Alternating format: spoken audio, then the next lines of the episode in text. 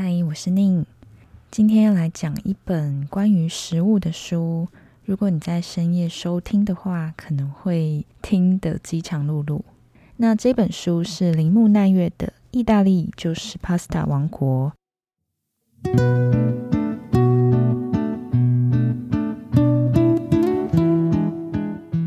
意大利面这种食物呢，基本上只是用面粉加水或鸡蛋揉制而成。但它的种类却多达五六百种，甚至更多。因风土气候的差异，培育出种类不同的小麦。即使是同样的手擀面，在不同的地区也有不同的名字。意大利人丰富的幽默感，赋予意大利面独特的造型、有趣的名字，甚至背后还隐藏着许多故事。在这本书里面，作者将谈谈他过去住在翡冷翠。米兰以及现今在夫婿故乡南意的生活中，各种富含地方色彩的意大利面见闻，并掺杂了意大利面的历史。现在就让我们一起走进意大利面的世界吧。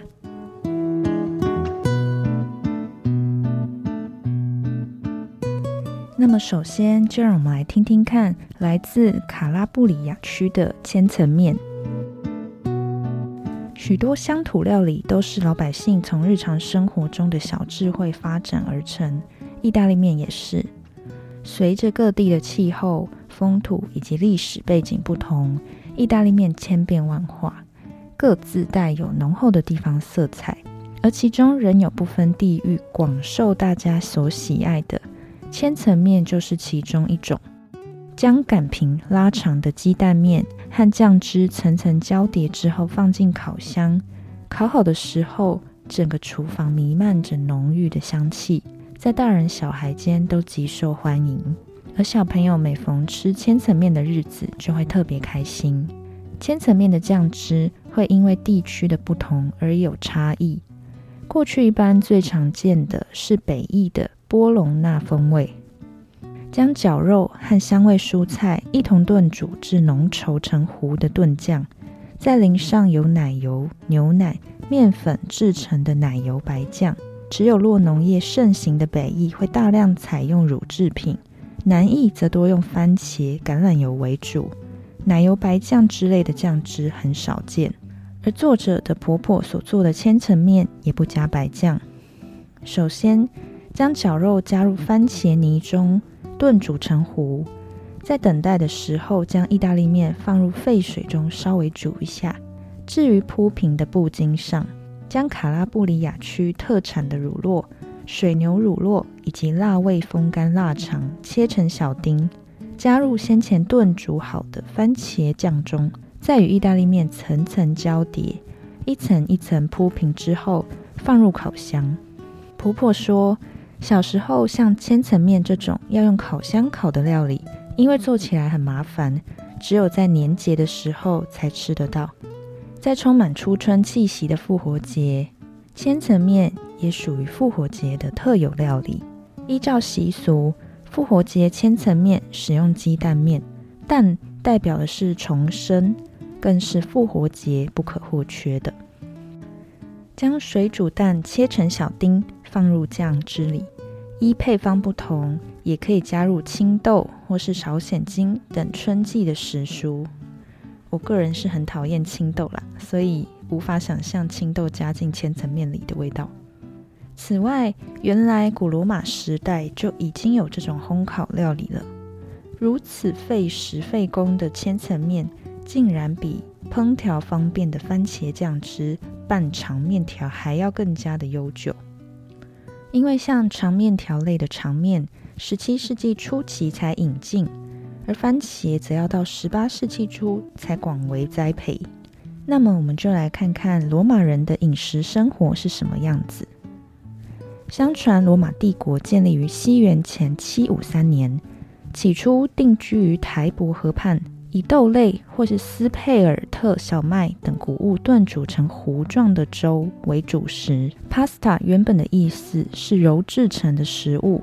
罗马人在西元前三世纪称霸意大利半岛前，曾陆续受到南意成立殖民地的希腊人统治，意大利中部的埃特鲁里亚人掌控萨丁尼亚岛和西西里岛西部的腓尼基人所统治，也因被不同民族统治过，受到多方文化的熏陶，饮食文化趋于多元化。他们从希腊人。埃特鲁里亚人身上学到如何酿制葡萄酒和栽种橄榄，也从腓尼基人身上学到腌制物品的方法。当时，南意的普利亚区和西西里岛也开始广泛的栽种意大利面主要的原料粗粒小麦，是罗马最重要的谷仓。意大利面的始祖便在此时诞生。不过，当时的做法并不像今日。是把面煮过之后再淋酱汁，而是将揉捏后擀平的面皮直接和蔬菜一起炖煮，或先烤、炸过之后再加入汤内烹煮食用。在《论厨艺》这本书当中，也有提到类似于今日千层面的烘烤料理。这本书成于三世纪，记载着古罗马时代的料理食谱，是欧洲最古老的料理书。书上是这样写的：先使用多种的材料，而这材料里面竟然还有猪的乳房，炖成酱汁备用。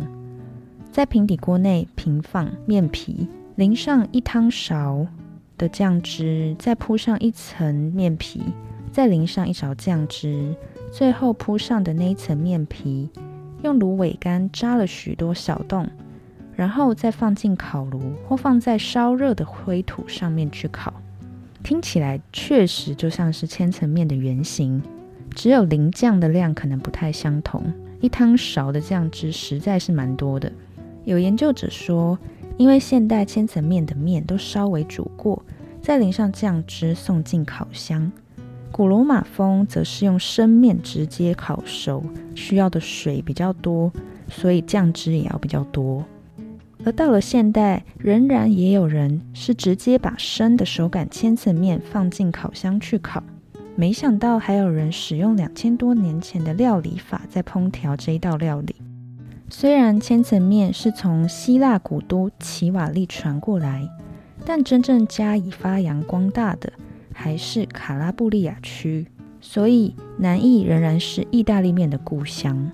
拿坡里风味的千层面会将猪脚肉或生香肠和香料、番茄泥，甚至葡萄酒等一块煮成拿坡里风的炖酱，再搭配肉丸子，也是一道适合于庆典时享用的佳肴。而波隆纳风味的千层面会将牛、鸡肝等绞肉和洋葱、胡萝卜、芹菜一起拌炒，加入少量的葡萄酒、意式高汤、番茄等，充分炖煮成炖酱。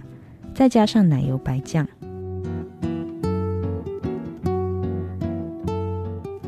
甜馅的通心管面和千层面一样，是使用烤箱烤的卡拉布里亚区乡土料理，主要使用名为甜馅大管面的大通心面，会把酱料填进面管当中去烤。而有趣的是，千层面的酱汁也不完全是使用肉去煮，也有用鱼去炖煮的酱料。另外，也有使用加入菠菜揉制而成的绿色千层面，视觉上充满了清新的绿色。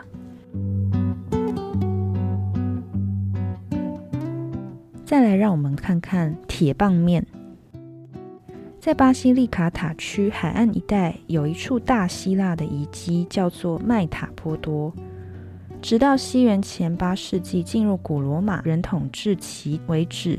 南意爱奥尼亚沿海区有许多希腊移民都市，除了前述的麦塔波多以外，还有传说中千层面的发源地西巴里，以及克罗托纳、塔兰托、洛克里等古代的遗迹。对于喜爱古迹的人来说，这里简直是天堂。当作者开车经过爱奥尼亚海沿岸一零六号古道，进入巴西利卡塔区。再往前走一段路，可以看到指示遗迹的路标，一路标右转便可以抵达麦塔波多。那里有一间外观极具设计感的博物馆，紧接着出现一片广大的遗迹。虽然眼前有一片遗迹，但是希拉神殿却遍寻不着。原来希拉神殿在国道旁边，距离五公里。希拉神殿建于西元前六世纪中，起初共有七十二根柱子。在克罗托内创立教团的毕达哥拉斯，于移居麦塔波多之后，便在此授业，可谓历史悠久。话虽如此，当天造访的观光客却只有作者一个人，与西西里颇具盛名的神殿之谷相比，显得清幽许多。然而，神殿周遭早开的白色、粉色的夹竹桃，静静的随风摇曳，又是另一番风情。接着，作者就投宿在附近的农庄休闲民宿。当天的晚餐菜单上面所有的菜名都是从未见过的。原来，就算是同一种意大利面，在不同的城镇也会有不同的称呼，有很多甚至连意大利人自己也不知道。其中有一道倒是铁棒面。铁棒面是一种中间有洞的面，这是利用细铁棒制作的。一般家庭在制作的时候，常拿铁棒针当代用工具。作者的婆婆也不例外。某一天，她不经意从厨房抽屉取出一根老旧的铁棒针，说：“今天要来做铁棒面。”切拉山的大地，当时完全不知道婆婆要做的是什么，就站在一旁好奇。婆婆全神贯注地将面团拉成细长条之后，再切成手指般的长度，把铁棒针插入中央，用双手滚动铁棒针，把面皮擀薄。再轻轻地取出棒针，不一会儿功夫，长约十五公分、中间有洞的面条就大功告成喽。住在这一带的妈妈大多会做这种面，不但风行卡拉布里亚区，更是传遍了意大利中南部。意大利面的名称各地不同，婆婆做的契拉山的大地取名自卡拉布里亚区的契拉山。在这个名字当中，有一个字就是“铁”的意思，也就是用铁棒做的通心面。这种中间有洞的通心面究竟产生于何时，至今仍未有明确的记载。但可以肯定的是，它是一般家庭遵循古法制作的手擀意大利面之一。小凹洞面是巴西利卡塔区版的猫耳朵面。猫耳朵面状似耳垂，在隔壁普利亚区颇负盛名。到了巴西利卡塔区，就稍稍的改变它的外形，取了名字。作者等待料理上桌，约数十分钟之后，淡菜烩菜豆的小凹洞面便上桌了。原来是将小圆球状的面团用手随意的推展，便将两端往内打折。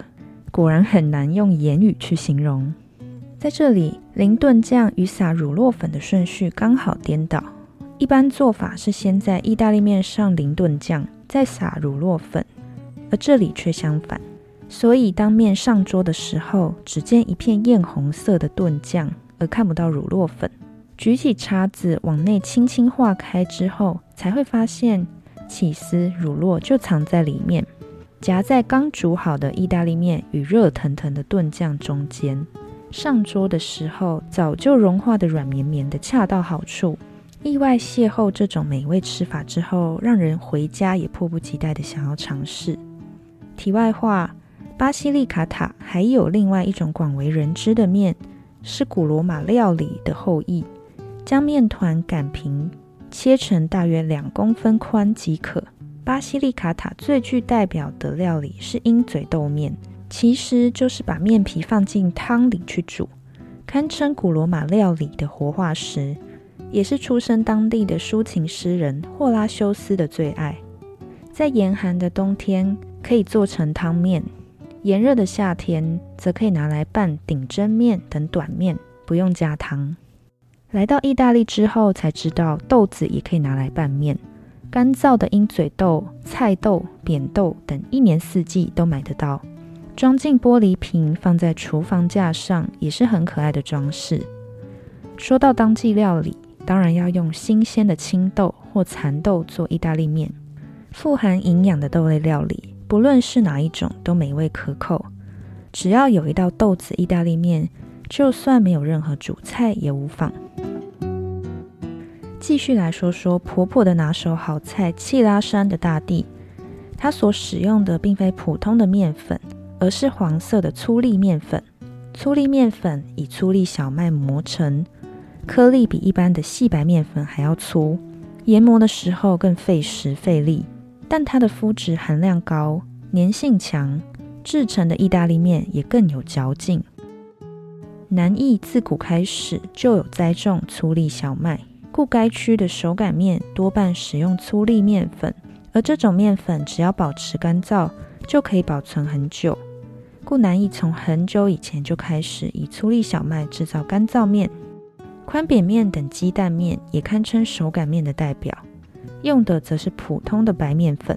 这一类的鸡蛋面于十四世纪时诞生于波隆纳，因北意气候严寒，不宜栽种粗粒的小麦。为了替细粒小麦增加嚼劲，便在制作的过程中去添加鸡蛋。但鸡蛋面无法干燥保存，只能现擀现吃。近年才研发出干燥面用的鸡蛋，所以至今一般人只要说到手擀鸡蛋面，还是会先联想到北意。之前曾提过，南意是古罗马人重要的谷仓，粗粒小麦在秋季播种。隔年初夏收割。作者为了一睹收割的景况，在六月造访了普利亚区。普利亚区位于长靴状意大利半岛的鞋跟，在那一带也看到该区独特的民房土炉里，让人欣喜不已。乍看简单无奇的三角形屋顶，是用平石向上堆砌而成，原是贫困者居住的民房。现在看起来却很像童话故事里的建筑。阿贝罗贝洛是许多土炉里聚集而成的小镇，只不过当地现在只见土产店林立，俨然已成为观光景点。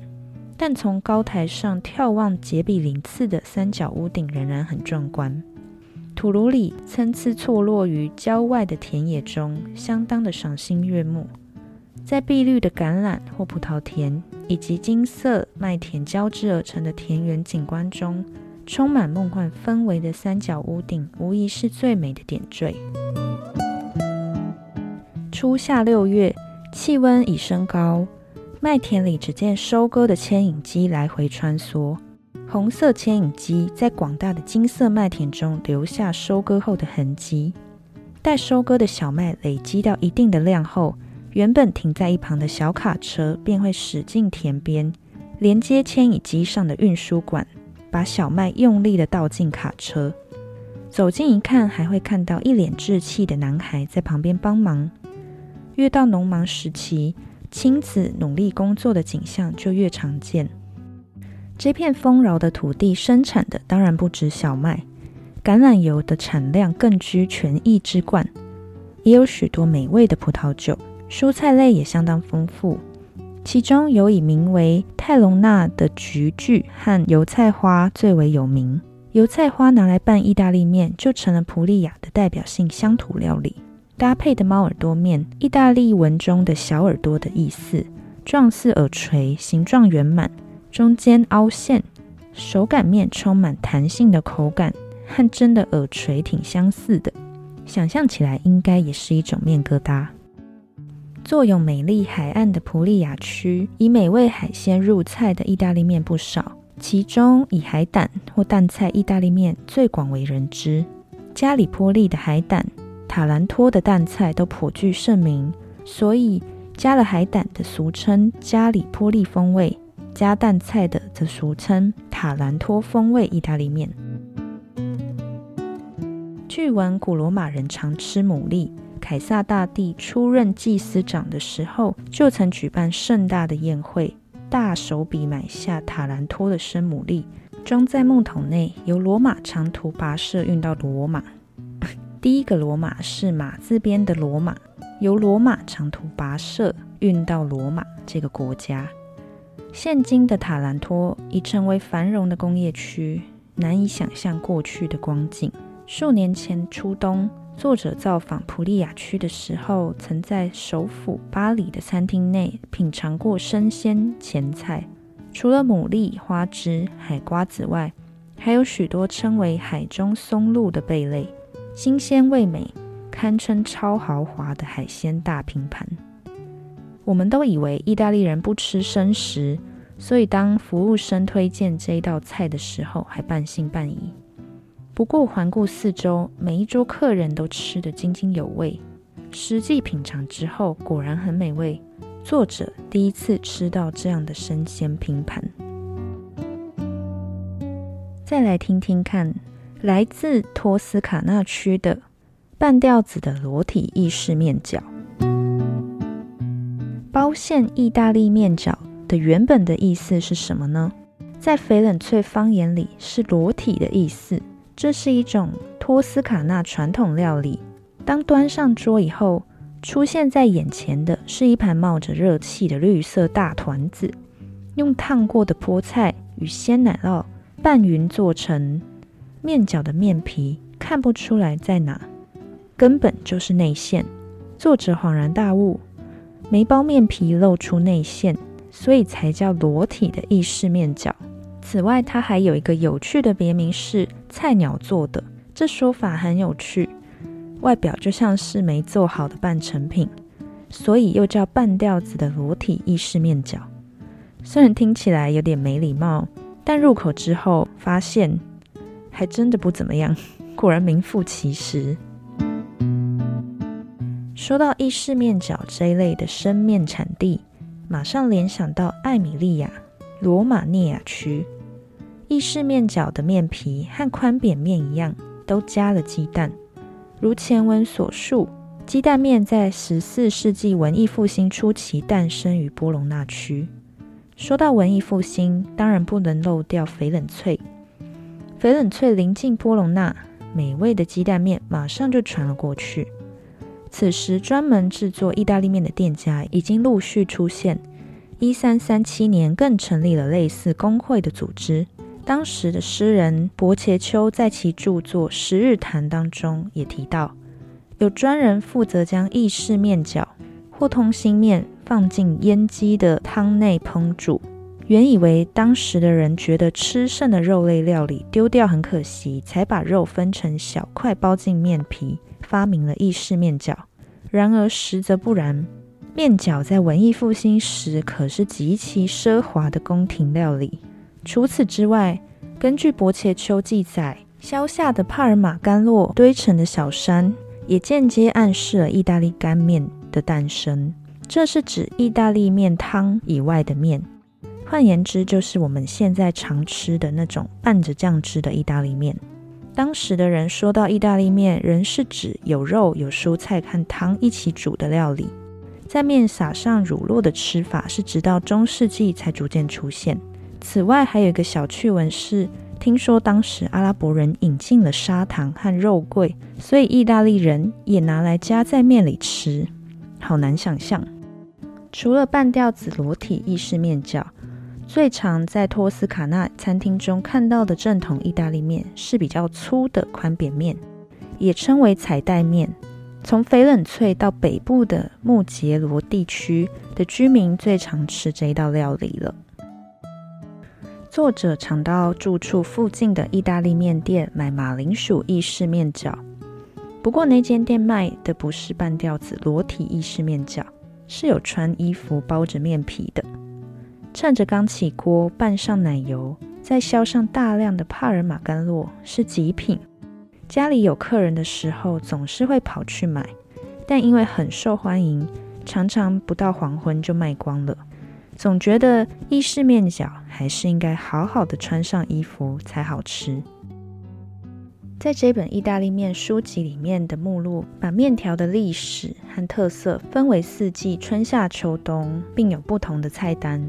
如果你喜欢吃，或者是你喜欢自己煮，这本书都会是一个蛮好的参考食谱，或者会为你的生活带来一些做菜的灵感。下次去采购面条的时候，也可以顺便把书中提到的一些平常比较少吃的材料买回家试试看。虽然很好奇裸体意式面条吃起来怎么样，但总觉得确实听起来不太好吃。下次来试试看，自己擀面皮，把馅料包进去，做成面饺试试看。让我们来细数书中所介绍的意大利面所有的种类。横纹粗管通心面是表面有刻纹的粗面，它是最受欢迎的种类之一。大一点比较弹牙，保存期限也比较长。自助餐会的时候会方便拿取，也很适合焗烤。满满的酱汁塞在里面的时候，一口咬下去很满足。而血管面是一种钢笔的意思，切成一半的叫做中血管面。分为无刻痕和有刻痕两种，因人而异，有不同的喜好。在南艺，以无刻痕的血管面较为受欢迎。水管面就是水管的意思，它的形状会因为厂商不同而有些微的变化。水管面算是我童年的小时候的回忆。瓜牛面就是瓜牛的意思，有分为大的和小的。而轮子面是车轮的意思。虽然发源地在西西里，但在日本也有这样子的造型，蛮精致的面条。贝壳面有大号的，也有小号的。大贝壳面是在里面塞馅料以后放进烤箱去烤。之前我有试着买大贝壳面回来试试看，发现它超难煮，要煮超级久的。试过一次之后我就放弃了。以及前面提到的猫耳朵面。螺旋通心面、象牙面、顶针面、小弯管面、爱里切面是它所扭转的样子和螺旋面很像，但有些微的不同。总之，不同旋转的造型就会形成不同种类的螺旋面。最有趣的是，作者在米兰买电脑的时候得到了所附赠的意大利面，它的造型是小老鼠。也就是我们在打信箱中间的 at 的那个小老鼠的形状，真不愧是意大利，品味好特别的各种造型。不知道大家都喜欢吃什么样口味的意大利面？而最初意大利面与番茄又是怎么样的相遇？意大利有很多番茄品种，但长久以来盘踞番茄酱汁原料宝座的。非拿坡里的圣马尔扎诺莫属。番茄第一次被带到欧洲是大航海时代，由哥伦布探险队中的一小队从中南美引入。古文献记载，初次将番茄引进意大利的是犹太人。十六世纪时，犹太人被西班牙人追赶，逃到了利佛诺时所引进。据闻。拿坡里的番茄也是经由西班牙传入，不过当时因为色彩鲜艳，被当成观赏品流行于贵族间。番茄的意大利文是金苹果的意思，怎么听都觉得是一种玩赏玩味的富贵的味道。到了十八世纪，番茄终于在拿坡里周边广泛栽种，供人食用。到十九世纪之后，水煮的番茄罐头开始贩卖。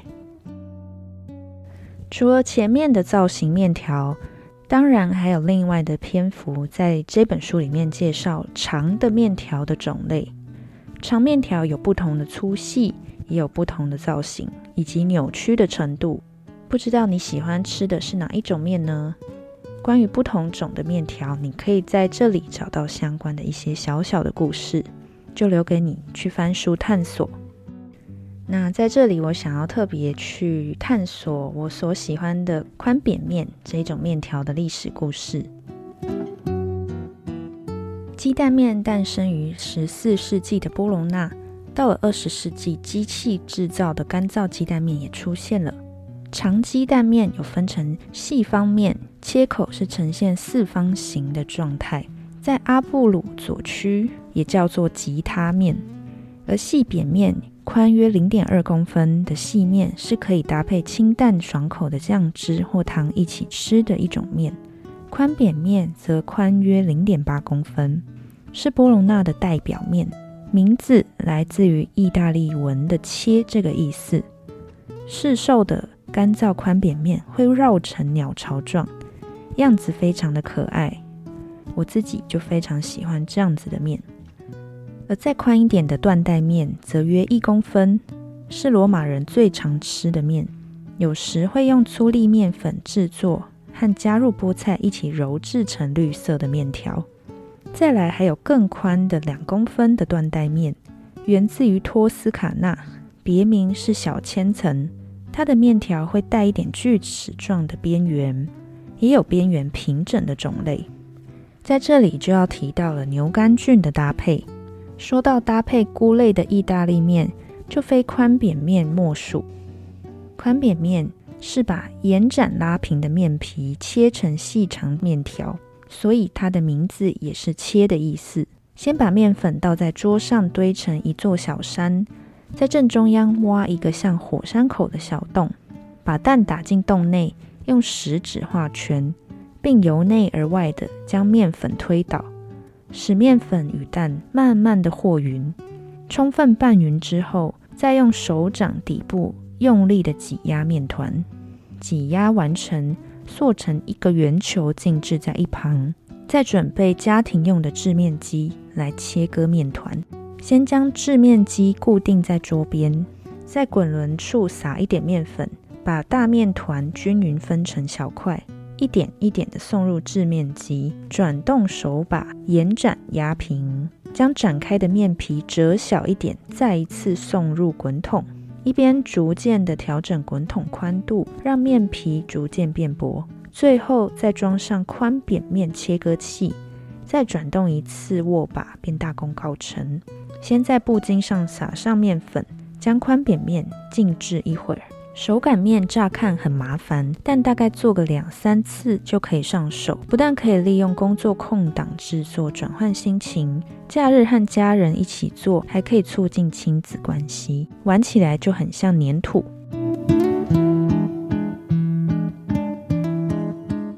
用自己采的牛肝菌菇做成的宽扁面料理，吃起来格外美味。十月是菇类真正的盛产季。早上大约五点就得起床准备，带着上山采菇的提篮出发。使用藤篮会比使用塑胶袋装好，不然采到的菇就会因为重叠而伤痕累累。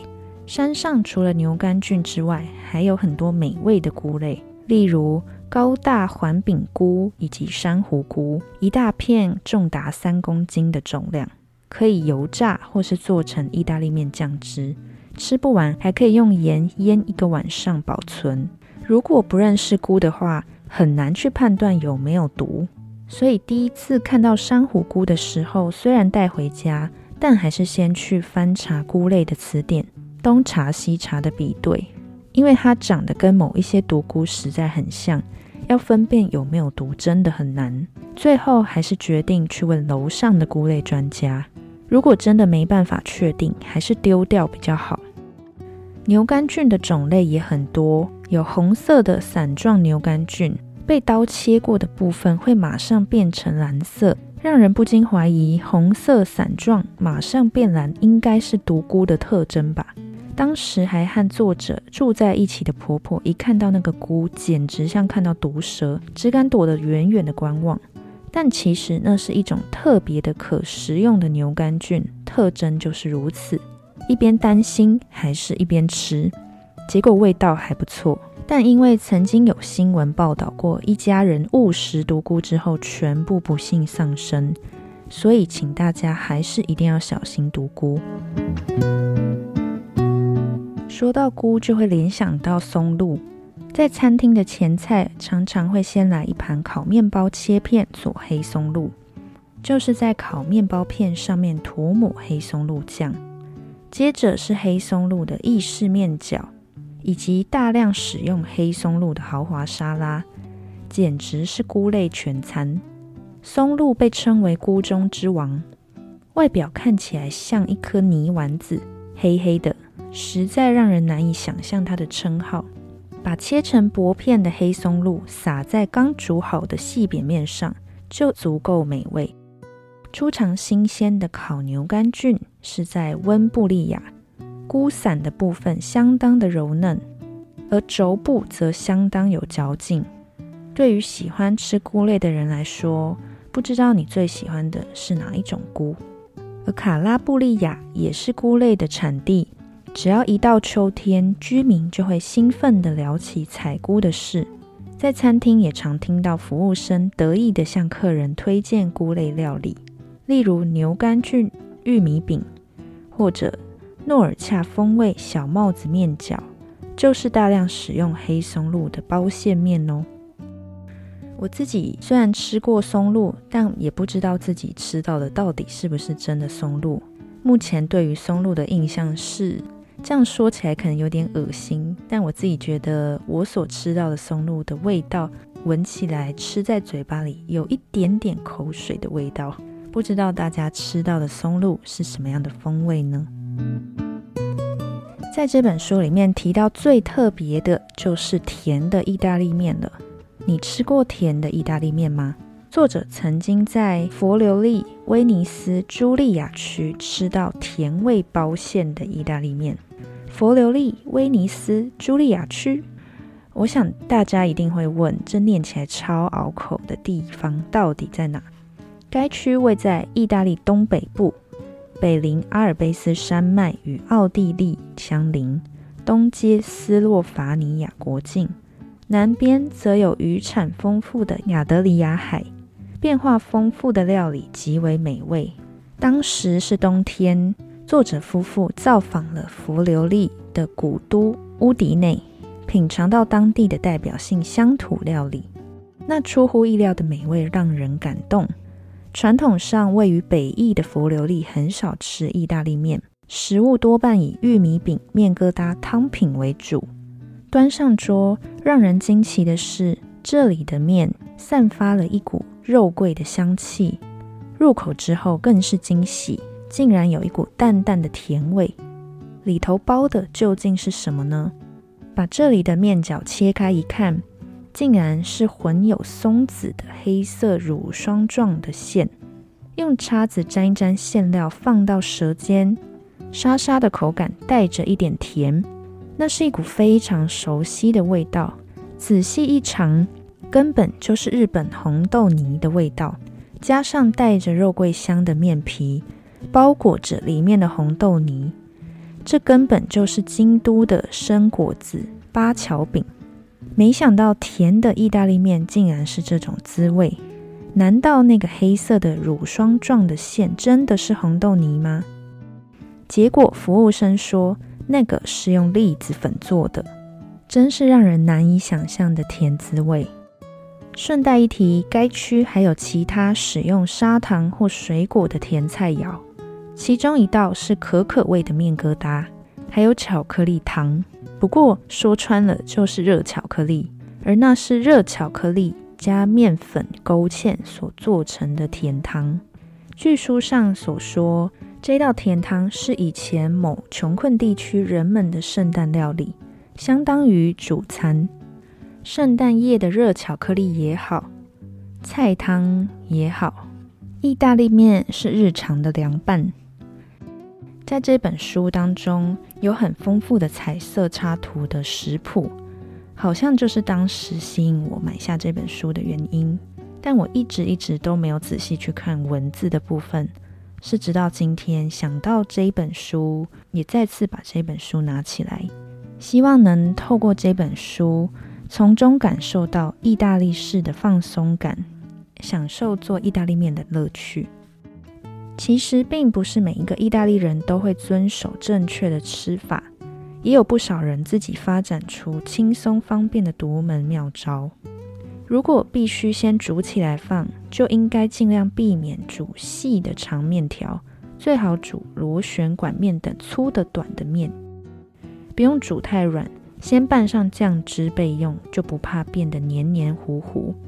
而如果派对等场合要招待许多人的时候，常会因为装盘费时，使得意大利面在锅里煮太久，所以别用细长面条，应该准备粗面。这样一来，多煮一会儿也无所谓。而如果是自助餐式的派对，则可以准备千层面等焗烤料理，就算冷了也一样好吃。夏天则可以把意大利面做成沙拉。